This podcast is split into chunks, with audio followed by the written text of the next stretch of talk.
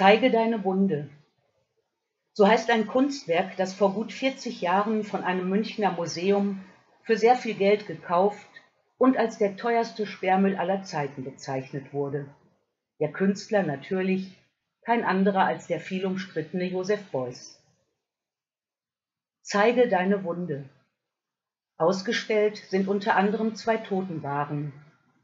Der Tod als die wohl größte Wunde, deren Schmerz wir vorwegnehmen, wenn wir uns mit ihm befassen.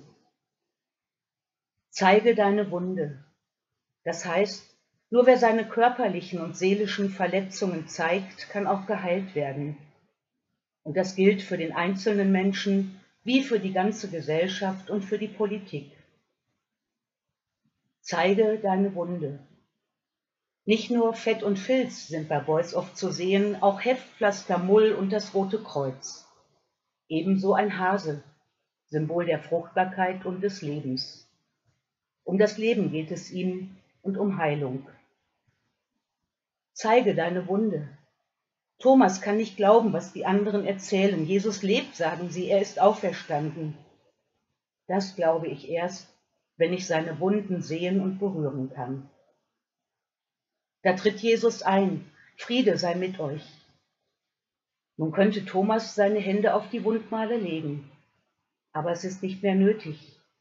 Mein Herr und mein Gott, sagt er. Thomas sieht die Wunden und weiß in dem Moment, sie sind überwunden, Vergangenheit.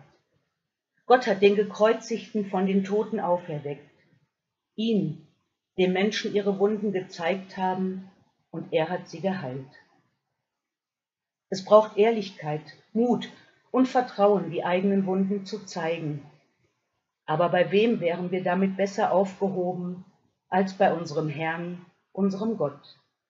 Ihre und eure Pastorin Susanne Kucksoff.